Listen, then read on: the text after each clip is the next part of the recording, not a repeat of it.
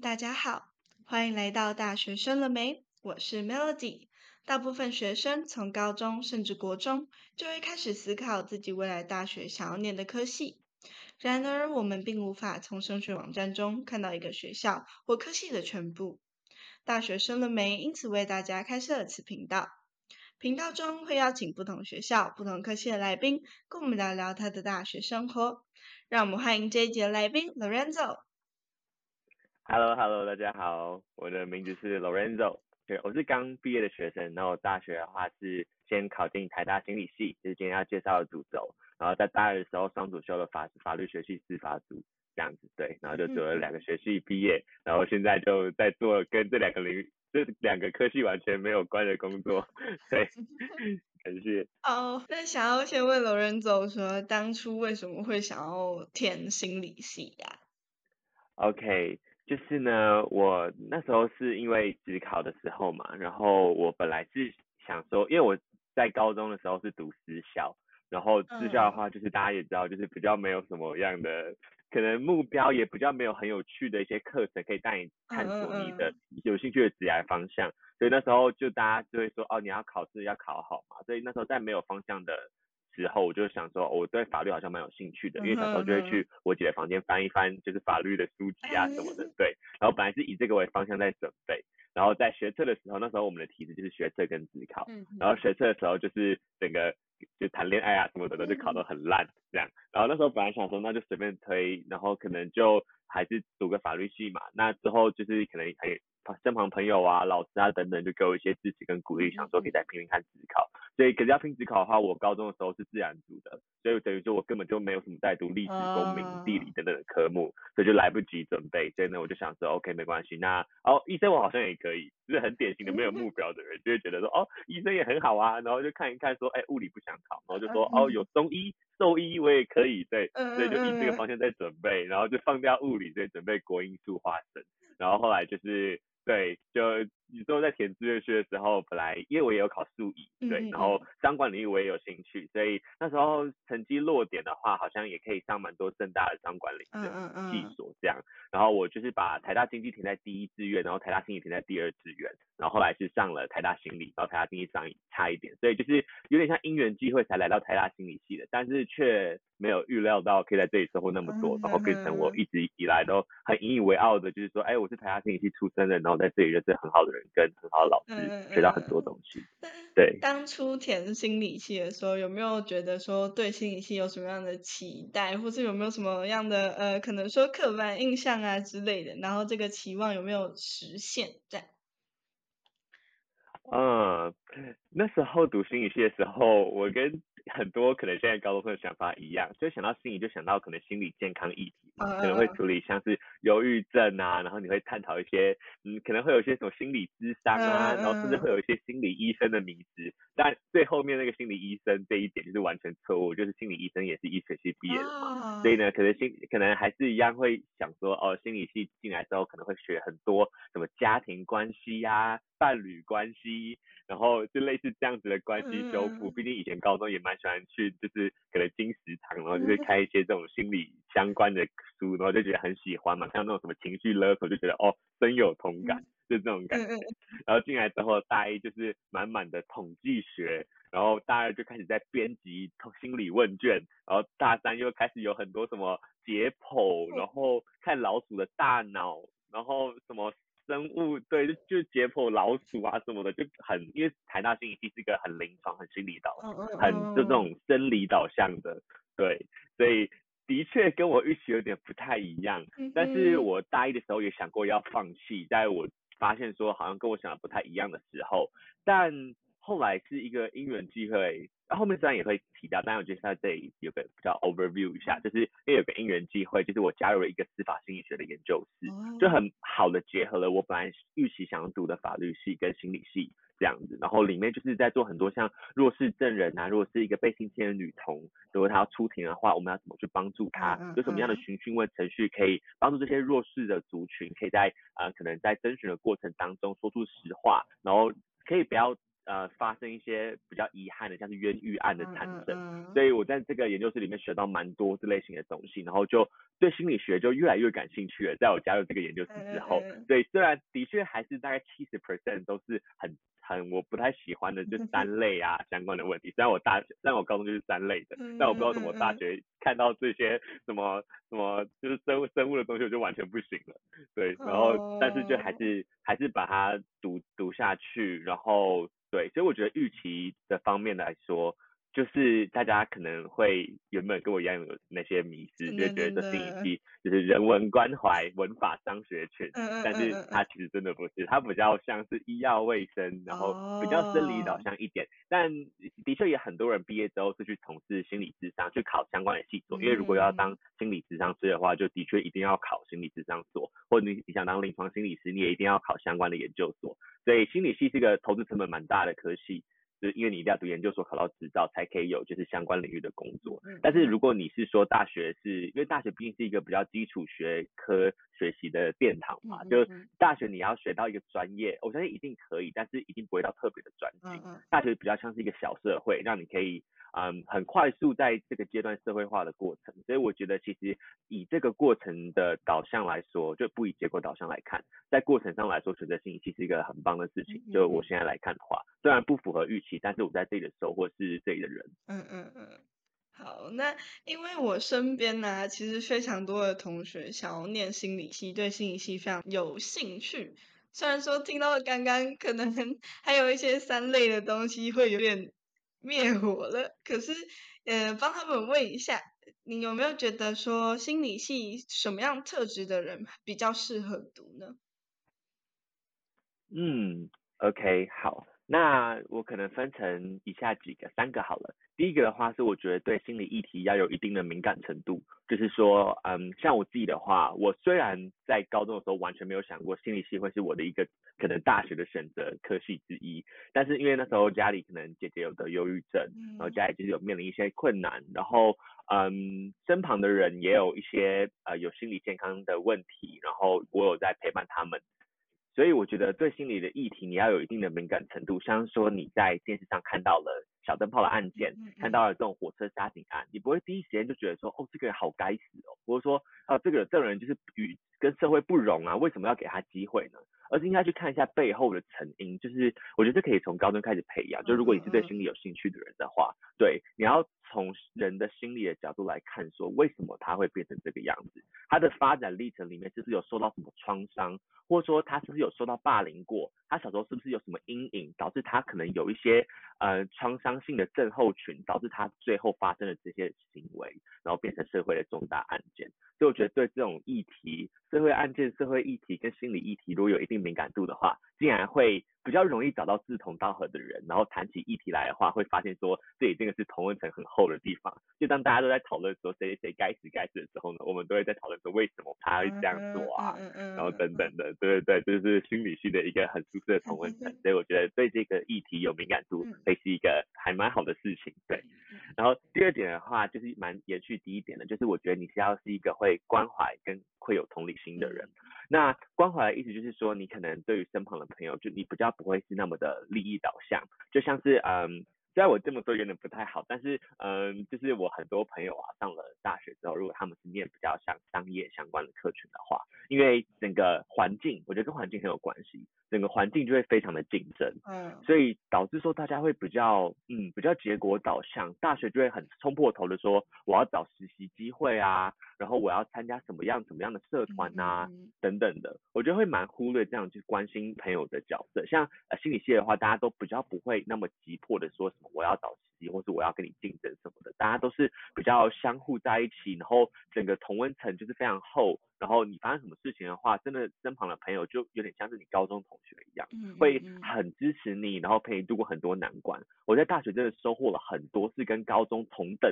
就是一样非常熟，然后非常可以聊得来，然后也是到现在为止都已经毕业了，很多人毕业之后可能大学朋友就会失散，我们都还是会超常聚会、超常联络。所以我就觉得说，这个科系带给我的是更多。我可能以前高中就是很喜欢关怀同龄别人的人，可能像是我发现说谁谁谁可能这次的考试考得没有特别好，那我就会可能去关怀他一下，看他是不是压力最近很大。嗯对我我以前就是这样子的人，那在大学的时候这一点特质就真的明显的放大，嗯因为身旁都是这样类型的人，所以相处起来真的非常的舒适。那我觉得这也是一个进心理系必须要的一个特质。嗯，接下来就是说，因为现在高中生都要面临到一个叫做学习历程档案的东西嘛，想要问说，Lorenzo 有没有觉得现在的高中生如果想要读心理系的话，我们可以准备什么样的学习历程档案？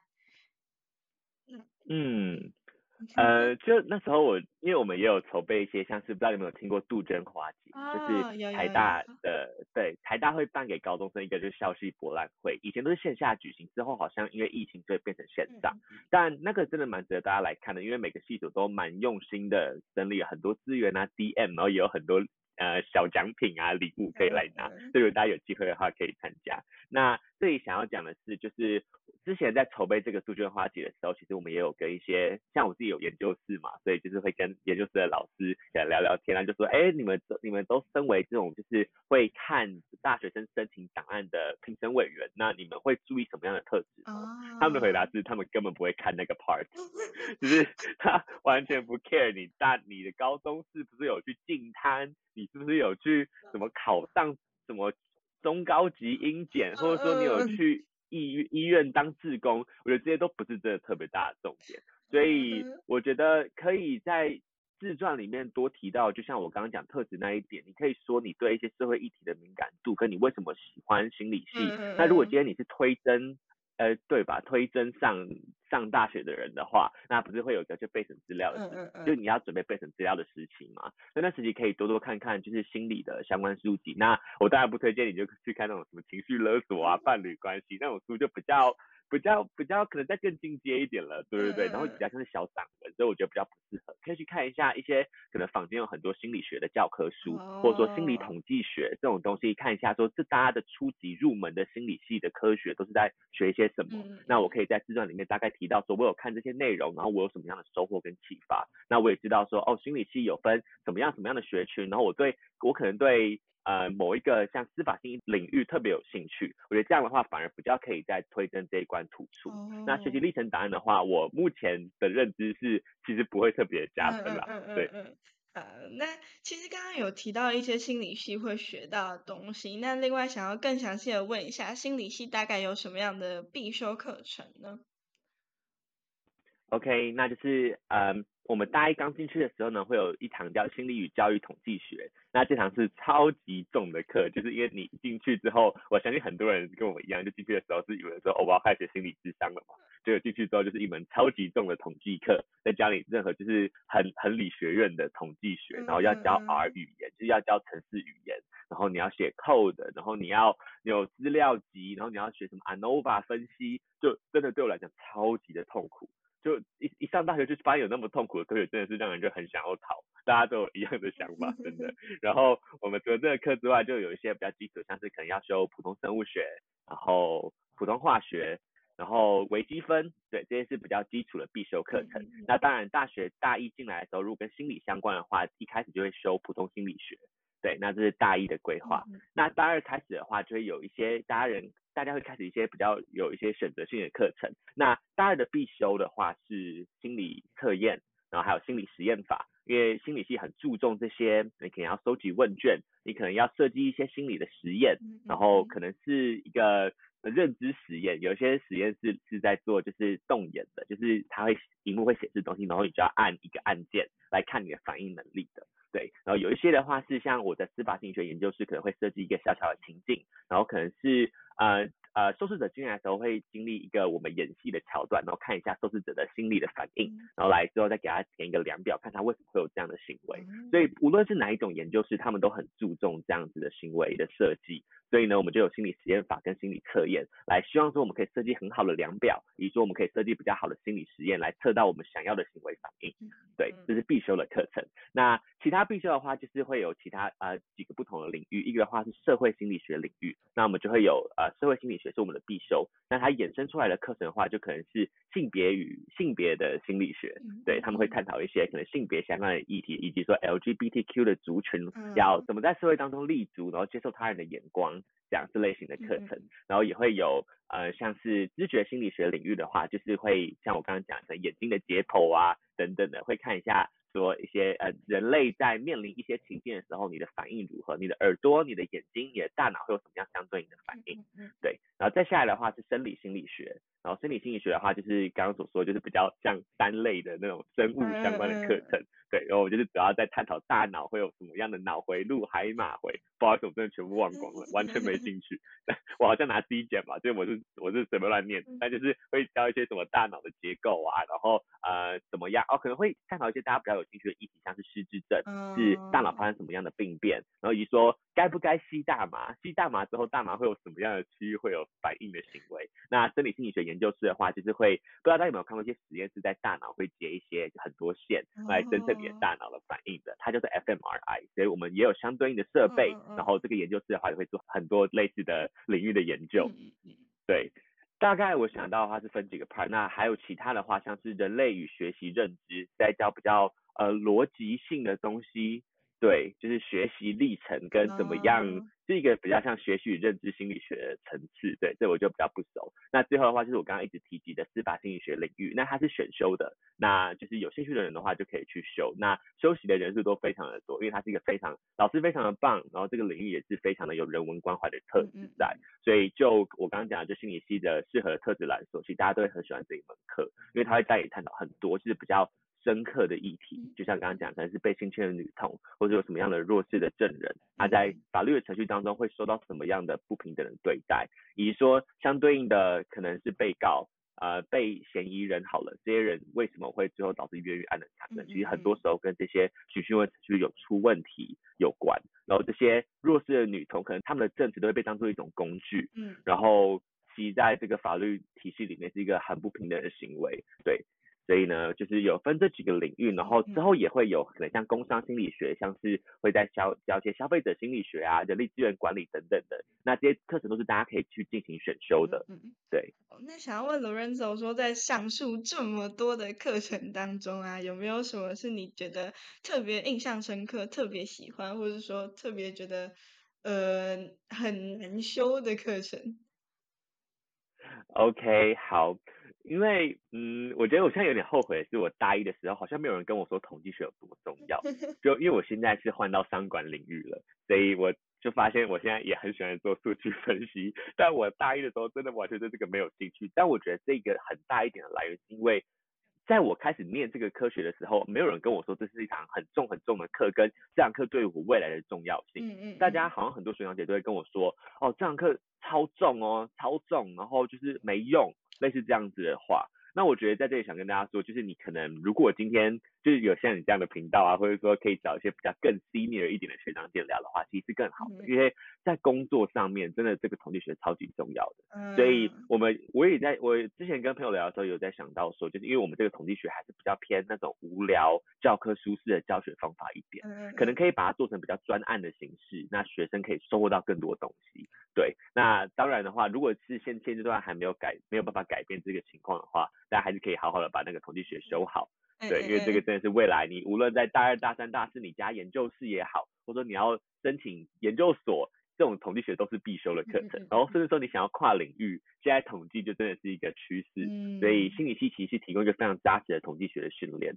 所以这个真的是一个很好的课程，也希望大家可以就是好好的学习。如果你进来心理系也是跟我一样情况，你不是特别喜欢的话，那也没关系，就不要逃避它，就真的可以把它修好，这是我的一个很深刻的体悟。对，然后第二个的话就是刚刚讲的司法心理学领域的课程，那我就不多做是赘述，就大家可以上网找一下 forensic psychology 司法心理学。那第三个的话，就是我现在在做的工作比较相关的，就是工商心理学领域的课程。它是消费者心理学，会教你就是行销的四 P、行销管理的概念，以及说可能消费者的价格，你的价格变动，像是你从一百八调到两百，可以从一百八调到一九九。到底对于消费者会有什么样的认知的差异？那心理学界也做了很多相对应的消费者心理学的一些呃研究设计啊，所以你可以看一下这些论文，然后会有一些很有趣的发现。对，然后人力资源管理的话也是一样的科学，就是怎么样的管理模式，怎么样的绩效制度跟薪酬制度，可以很好的激励员工，把他们留在公司，然后留住公司里面好的人才，然后让整个公司可以在一个很好的发展领域上面前进。那这也是我非常感兴趣，也非常推荐大家修的课程，因为教这门课的中优老师也是非常专业的人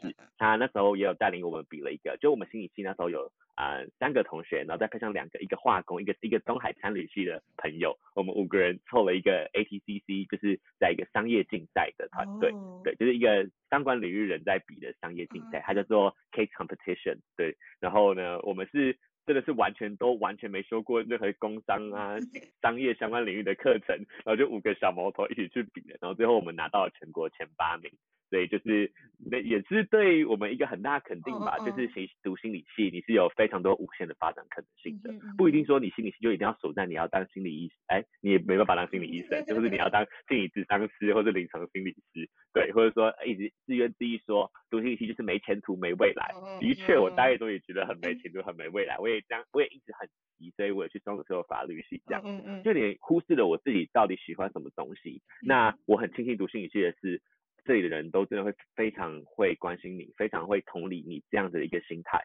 然后大家不会因为你找不到实习，或是你毕业都没有特别多的想法而可能嘲笑你，或觉得说哦你在你到底在干嘛？你怎么到现在都还没开始工作？这样大家反而就会辅佐你啊，然后陪你一起走过这一段比较艰难的时候。所以我觉得这样的一个人文关怀性质很浓厚的一个科系，是很适合像。呃，我这样，或是像呃很多想读心理系的人，如果你们也是很喜欢这样的气氛，你们对人生的成就没有看得那么重，你们反而是觉得比较过程导向，觉得过程是比成果更重要的，那我真的非常强烈的推荐。对，那刚刚其实都是问一些比较偏课业方面、学业方面比较重的，那现在呢，想要转换一下，我们问一个比较轻松的，就是说这个科系呢有没有什么比较特别的活动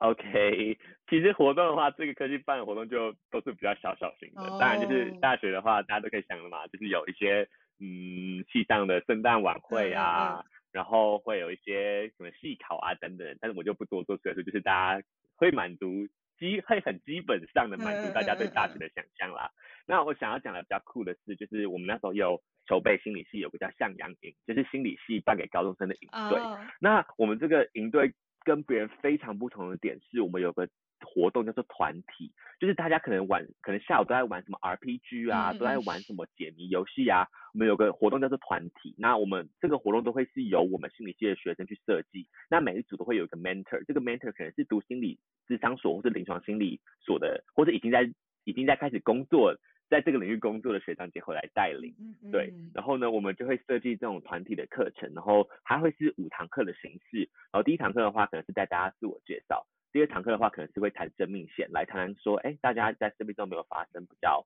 不如意的事情，或者说比较不好的事情，然后我们要怎么去面对它、改善它。第三堂课可能会再讲到一些恐惧，可能会谈恐惧这个主题，你恐惧什么样的东西，然后。呃，目标的话不是想要勾出你讲这些很不好的东西，而是说大家你在讲出你可能对一个东西的恐惧的时候，大家可能会给你很多 feedback。那在这个时候呢，你可能会对这个议题有更新的了解，或是说，哎，其实大家都懂我这个感受。所以这就是我刚刚就有点 echo 到我一开始最开始讲，就是心理系就是很温暖嘛，所以你讲什么大家都可以理解，所以大家都不会很害怕，或者说我不敢讲啊，我很比较，我很竞争，就完全没有这样的行为发生。对，然后呃，它会是一个比较陡线，所以在可能二三堂课会是谈就是生命线啊、恐惧等等比较敏感的主题。那第四堂课的话，会可能会开始谈梦想，所以谈一些比较光明的东西。对对对，然后第五堂课可能会做一个比较好的结尾。所以就是我们设计的这个叫团体的活动，是让大家比较了解一下。你进入，你进来心理系之后，对大学完全不会读这个东西。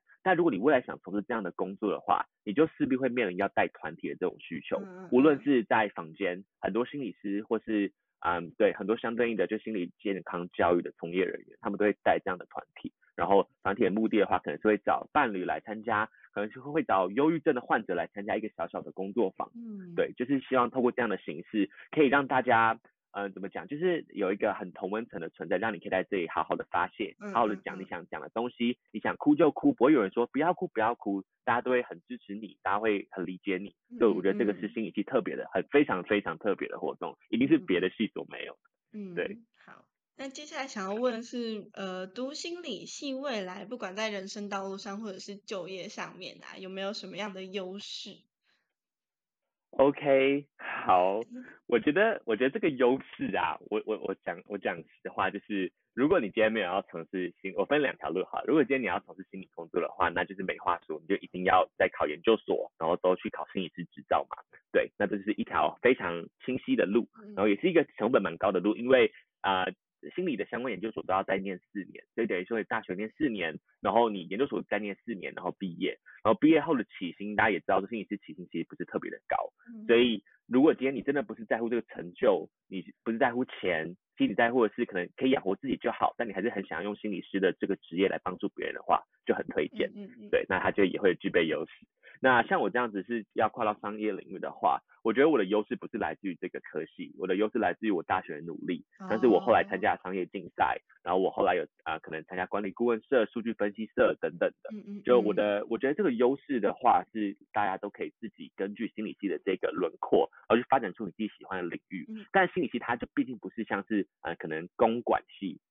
就是商业管理的相关科系，它可能大学就带你走过了数据分析，带你走过什么管理科学模式、策略管理等等的，所以你的这个学习的路程不会那么的平稳。所以你比起其他的科系，如果你有一个比较明确的目标，不是在心理这条路的话，你就得比其他科系再加倍的努力，你才可以追上他们的步调。在加倍努力的过程，我也陷入了一段很长的迷茫期，就会觉得说，哎，我身旁的朋友可能那时候我我的想法啦，就会觉得说我那时候也上了正大的财管系啊，那为什么他们都找到我现在很梦想的工作了，但我就是完全就是一直收到拒绝信啊，一直收到感谢信，就完全连一个面试机会也没有。但到之后我开始付出越来越多努力的时候，也开始越来越多面试的机会，也开始拿到我现在的实习，然后也开始呃整条路也开始变得越来越清晰。所以我觉得这真的是跟自己的努力有关。如果你今天读心理系，你有个蛮明确的目标的话，那你在这里收获到了其实是人比较多。那我觉得这也是很好的事情啊，就是生活嘛，就是你不只是成就，你不只是薪水，其实你很重要的是你的社会支持的这个 network 要很强烈，才可以陪伴你走得越长越远。你如果今天很有成就，你没有人分享的话，其实也是蛮孤单的。我觉得，我觉得读心理系是一个很不容易孤单的一个科系，对。但这也是很看人啦，有些人就是大一的时候就觉得说我读心理系，但是我就是要走工商领域。我有遇到一些朋友，可能比较。可能比较势利，比较利益导向一点，对，那那自然而然我们就不会建立成一个交友圈。但是我现在一个蛮大的这个交友圈，其实是蛮舒适的，嗯对。嗯嗯嗯，好。那其实刚刚有提到说心理系是不能当心理医生的，那想要问说心理系大部分呢、会从事什么样的工作？嗯，那啊、呃从事工作的话，那如果你去读研究所的话，就是读当心理师嘛。嗯那如果你是读其他领域的研究所的话，你可能未来就会从事那个领域的东西，因为很多人是转换跑道。嗯嗯我只能说，就是心理系出来的人，大家工作领域都非常非常的不同。哦所以我好像很难说，就是大家都从事什么样的工作，因为有人在做行销，有人在做 HR 什么的，对。但的确是在 HR 好像比较吃香一点，对，因为像我们大学心理系就会有人力资源管理嘛，嗯嗯毕竟是以人的角度出发，那 HR 就是 human resource。人力资源就是在控管一个公司的人力嘛，嗯所以会比较有优势一点点。对那当然也有人是做行销，然后有些人的话，像我的话是比较梦想职业，在做管理顾问。我现在的实习也是跟管理顾问比较有关。嗯嗯对，当然我觉得管理顾问这个东西对高中来讲可能比较不会有兴趣，你到大学才会开始有兴趣，因为你接触到越来越多的商业个案，你会嗯可能比较了解这个领域在做什么。对，那有一部分的人是在做市场的研究。对，可能在一些市调公司，因为如果像大一你的心理的那个统计学学得很强的人的话，他们可能大三之后就会开始修一些比较计量心理学相关的统计，嗯嗯嗯可能会修中阶统计、高阶统计。那他们毕业之后可能就会做一些公司内部的市场研究员，或者说去市调公司当他们的员工，然后可以去做一些市场调查，然后把这些资料集整理好，然后卖给客户。嗯。那接下来想要问，就是因为呃台大就是一个很梦幻的地方嘛，然后大家对台大可能都会有一个想象什么的。那想要问 Lorenzo 说，台大对你来讲是一个怎么样的学校？嗯，我觉得台大对我来讲是一个非常开放的学校，哦然后它的确满足了我对大学的一切幻想，嗯嗯就是因为高中念私校嘛，真的比较不好玩一点。然后大学之后就有超级多的活动，想到大一的时候，我们的圣诞舞会是办在哦对，大一的活大一的那个圣诞晚会很有大概率会办在夜店。然后对我这种比较高中是乖乖牌的学生来说，就是完全是一个全新的礼物。我那天喝到烂醉，然后被学长姐打给我爸送回家。真的是一个，就是很好玩啦，大学真的很好玩。然后这里的呃台大的话，它就是因为很大，所以有非常多领域的社团。然后你可能修一堂课，你的组成就会有非常多不同科系的人，所以就是在这里遇到的人是非常广阔的。到现在如果有联系的话，其实每一次聊天都会有不同的故事。对，就是说，哎，今天你你在做什么领域啊？然后你在做什么领域啊？等等的，就是大家会很有话聊，然后大家的人都非常有想法，很开放。然后都不会很固步自封，所以我觉得大学呃台大这个学校对我来说是我一个，就我我觉得是一个真的对我来说很棒的选择，对。那我觉得对高中生来说可能很棒的选择原因是因为它是一个很好的学校，那我觉得更棒的选更棒的原因是因为这里的人真的是会让你嗯很整个视野会变得很开阔，尤其是对我这种就是可能高中比较是读私立高中会比较。眼界没那么阔的人来说，进入到台大真的是让我学到了很多东西。然后就像我一开始最开始讲的，就是大学就像一个小社会嘛。来这里可能除了学基础的科目之外，你来这里就是要交朋友，来这里是要学社会化的历程。你要怎么跟别人相处，你要怎么样在这里找到你自己的价值。毕竟可能你都出去工作，你找不到自己的价值，你就被就被淘汰了嘛，就被辞职了。但在大学不会有人把你辞退，因为你找不到你自己的价值。无论你今天有什么样的困难，你都可以找到相对应的资源来辅助你。那这个是真的很棒的一点。嗯嗯嗯，好。最后想要问罗仁走说，有没有什么话想要对未来可能念台大心理系的学弟妹说呢？OK，好。那我最后再总结一句话，好。但我一开始还是想先跟大家就是小小聊一下，就是心理系这个科系真的。就就是跟刚刚说的一样，就是你读的时候会真的觉得非常的迷茫，你会觉得你会一直很多小姐都会说，拜托不要让你的儿子或者说不要让你的小孩读心理系，你会后悔。对，但我其实也面临到一段很长的迷茫期，在我读心理系的时候，就当别人的专业科目越来越重，就是可能其他领域，你像是读法律、读医学，他们的职业路径都是越来越明明显，越来越清晰。但读心理系的学生，你的职业路径会随着你的修越来越多不同领域。像我刚刚讲，心理系的课真的太广泛了，有非常多种领域的的课程，然后的研究是你可以选择。所以你越走，你会越迷茫，就好像走到一个大雾里面，你知道吗？就是你会完全不知道你的方向在哪里。但你之后一定还是会找到你自己的方向跟有兴趣的地方，因为你会，你总会找到你喜欢什么，你擅长什么，跟你不喜欢什么，不擅长什么。嗯，对，所以你在清晰化这一些东西之后，你就会理出一个逻辑，是你自己是什么样的人，所以你想做什么样的工作，你想怎么样透过这个工作，呃，可能回应到心理系的专业，帮助到更多的人。所以这个是读心理系的一个特点跟亮点，然后也是心理人很引以为傲的地方，尤其是台大心理系这种比较重视生理啊跟临床相关科学的呃大学系所来说，其实大家在呃学科上面学习的东西，我真的觉得不会觉得，我真的不会觉得特别多，但在这里的人跟自己的教室上面学到的东西，还有自己的文化上面学到的东西，我觉得都是非常的让我很有收获的。所以给想读台大心理系学弟妹的一句话就是。它是个很好的选择，然后你也不用畏惧，然后就是把这条路稳稳的走，踏实的走，你总会找到一个属于自己的出路，然后你也可以让自己成为一个与众不同的人。嗯，好，那非常感谢罗仁走今天来到大学生的美，跟我们分享大学生活，相信听众对台大心理系都有更进一步的了解了。下一集会请到什么学校、什么科系的来宾呢？敬请锁定大学生的美，拜拜，拜拜。